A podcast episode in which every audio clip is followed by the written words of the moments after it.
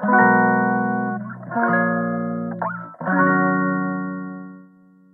くだけで文字単価アップジャパソンです。この配信では1日10分間程度であなたの文字単価アップにつながる情報を配信しております。今日のテーマはライブ配信の醍醐味です。ライブ配信の醍醐味。えっ、と、久しぶりの配信となります。多分2週間ぐらい配信できてなかったですかね。で、ここまで配信が空いたのは、私がラジオ配信を始めて以来初です。空いたとしても2、3日ぐらい経ったんですが、今回2週間空きました。史上初2週間空いたってことで、おめでたいくはないんですが、えっ、ー、と、なんで空いたのかについてと、ライブ配信についてお話しし、ライブ配信の良さについてお話ししていきます。まずなんで空いたのかは、先週の水曜日から研修講師が始まったからです。で、7月末までずっと平日の9時から5時半まで研修講師をやり続けます。で、今、ズームでつなげて、今というかずっとズームでやる形式で、9時から5時半までライブ配信し続けるみたいなイメージですね。で、やっていきます。で、新入社員向けの研修講師ですね。エンジニアだとプログラミングがあるので、4ヶ月って長いんですが、4月から始まって7月の終わりで長いんですが、エンジニアとしてはまあ普通です。私もエンジニアとして入った最初の会社で配属されたのが8月1日でした。最初ビジネスマナーについて1ヶ月みっちりみっちりみっちり仕込まれて、で、残り3ヶ月はプログラミング研修をやって、で、8月に配属された後、また10月から別のプログラミング研修が確か3ヶ月間あった感じですね。めっちゃ手厚く教えていただきました。で、それを自分でスクールに通ってやろうとすると、本当に何十万、何百万かかるので、あの、最初の会社には本当に感謝しています。まあ、ただ7年間その後働いたし、いろいろ残したものは残したし、研修講師もやって、なんか、受け継げ、受け継ぎたいことは受け継いだって言ったらあれなんですけど、ので、まあ別にその分の投資してもらった分は返したかなと思ってます。はい、話がそれましたが。で、なんで、実際ずっと平日ライブ更新、ライブ配信してる状態です。で、これで思ったことが動画配信との違いです。ずっと動画で収録してそれをアップするっていうのをこの2年間、3年間やってきました。ユーデミーとか、あとライジャッパーとかですね、動画で撮ってそれを見てもらうっていう形式をやってたんですが、その動画講義を極めたじゃないですけど、ひたすら動画収録して配信するっていうのをやってたことで、ライブ配信でやるべきことっていうのが逆に明確になりました。で、逆にやっていけないこと、逆にばっかなってますが、やっちゃいけないことって何かっていうと、動画配信でもできるようなことです。例えばひたすら私から説明するとか、あと相手の反応を見ずにひたすら説明するとかですね。です。なんで、ライブ配信、実際にその場に参加してもらってるからこそできることってのをめちゃくちゃ意識しています。具体的には Zoom の投票機能を使って意見を、えっ、ー、と、傾向を収集したり、意見を集めたり、あとチャット機能を使って、使ったり、質問を受け付けたり、いつでも。受け付けたり、グループワークで実際に手を動かしてもらったりですね。手を動かしてもらって他の人のを見るっていう機会を設けたりです。で、今までも他の人のライブ講義というかライブ配信に参加する機会はいくつかあったんですが、正直これ動画でいいだろうっていうのも結構多くて、例えば、チャット欄でいっぱいコメントを書かれているのに一切触れられないとか、質問は後日回答しますとかですね。これあるあるですね。あの企業のやってるツールのセミナーとかは、質問はチャット欄に入力していただければ後日回答しますね。この後日回答であれば、ライブで参加する必要ないんですよね、別に。動画で見て質問するのと変わらないので。とかですね。その辺の私がライブ講義にライブ配信に参加してて感じたモヤモヤとかを自分の中で自分がやるときにはやらないようにしています。で、この参加ですね。具体的に言うと参加の2文字。キーワードは参加になるかと思います。動画だと参加して、してもらいにくいので、ライブ配信、参加してもらいにくいとか参加できないので、ライブ配信で意識すべきはとにかく参加してもらうことです。で、実際にやる。その場にいないから、いるからこそできることってのをめちゃくちゃふんだんにカリキュラムの中に取り入れています。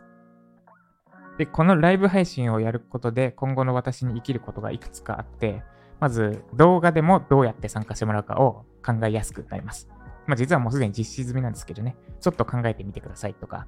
あと実際に手を動かしてやってみてくださいって私動画の中で、動画講義の中でも頻発というかもう連打しています。で、それは何のためかっていうと、動画だと参加意識が薄れるからです。で、あと、当倍で聞いてくださいっていうのもその1個ですね。倍速だとどうしても動画感が出るので、当倍で実際に私がリアルタイムに喋ってるかのように聞きやすいのは当倍ですとか、その辺ですね。あと、何回も聞けちゃうんですけど、1回しか聞けないように、聞けないつもりで聞いてくださいとかも、その辺を狙ってたりします。っていうふうに、これから先4ヶ月間20日間かける4で80日間にわたって9時から5時ライブ配信し続けるって多分なかなかできない経験なので、その経験をもとに私の動画講義がもっとグレードアップされますと。具体的にはいかに参加してもらうかの部分を考えやすくなるはずってのが1個で、で、もう1個のメリットがライブ配信への慣れで慣れです。やっぱりライブで実際に話したことに対して即時でフィードバックが来るっていうのはすごくやっていて楽しいです。なんか、あ、これいまいちピンとこなかったなとか、あんまり受ける話題ではなかったなってのが速攻でわかる。もう本当に動画じゃ絶対ありえないスピード感でわかる。話した瞬間に受講生の顔を見ればわかるので、わかるんで、ライブ、あ、これ話そうと言ってますね。ライブ配信に凄まじく慣れてってます、私が。で、なんで、もっとライブでも講義やっていきたいです。ただ、時間合わせて人を集めて、その場に参加してもらわなきゃいけないので、もちろんその分値段は上げざるを得ない。です。ですが、まあその辺はうまく私の今までに培ったマーケティング力を活かして、動画配信だけじゃなくてライブ講義も視野に、今後視野に入れていこうと思います。そんなところですかね。なんで、もし今動画で講義やってる方っていないか、いないと思うんですが、動画とか、あと、ウェブライターのためには記事とかですね。で、どうしても一方通行になりがちです。で、それをいかに双方向型にするかを考えてみると、結構いいものが出来上がったりします。例えば記事の中でクイズですってやってクイズ作るとかですね。こっちから情報発信してばっかりじゃなくて、いかに相手に手を動かせるか。手を動かさせるか、いかに相手に想像させるか、参加させるか、っていうのを意識してや、書くと、飽きられなくなって、かつ、こっちが伝えたい情報を届けられるような記事が書けるはずです。ってことで、以上、えー、ライブ配信、ライブ配信の醍醐味でした。で、えっ、ー、と、ちょっと最初の1、2週間は結構てんやわんや初日とか私テンパりまくったんですね。なんか別に動画講義これだけやってるから大丈夫だろうと思ったんですけど、やっぱ、リアルタイムで話すでちょっと違うんだなってのが、当日になって分かって、結構テンパりました。でもだいぶ慣れてきたんで、なんか、はい、不測の事態とかもサクサク、いつも通り、かつての私通り、さばけるようになってきた感じです。で、4月中に講義慣れするというか、いろいろ私が進化するので、5月からは多分毎日配信また再開できる気がします、ラジオ。で、今身につけたい習慣は4時起きですね。4時に起きて、4時から、えっ、ー、と8時ぐらいまで仕事して、普通のいつもの仕事して、で、それ以降で講義やって、ってのでやっていけば、この研修期間中にも、例えばユーデミのコース出したりとか、マージャパの講義追加したりとか、普通に業務回せるぐらいにできるかなってとこですね。まあ、ただ体調を崩さないように注意ですね。で、あとこの間にトライアスロンへの出走も控えてるので、そう、まさしく体調には注意って感じですかね。まあ、ただトライアスロンやってることで体力も凄まじくついてるので、なんかいい感じにぐるぐる回ってるというか、お互いにいい影響を与え合ってる。研修講師もそうだし、株式会社ジャパソンでの仕事もそうだし、トライアスロンの練習もそうだし、っていうふうにすごくいい循環ができる気がします。そんなこんなで、ここ最近の私でした。では、今日も、今日は木曜日ですね。あ、あとそうだ。今日は仕事、ていうか研修はお休みなんですが、これをやったことでやっぱり、副業としてウェブライターやる大変さが身に染みております。なんで、どうやって、この講師という仕事をやりながら、日常業務を回すかってところは、副業として Web ライターやってる方にも還元できると思います。その辺の講義も、これまた Udemy かな？もしくは、ライジャパ内だけにしようかな？とかで作っていけたらいいなと。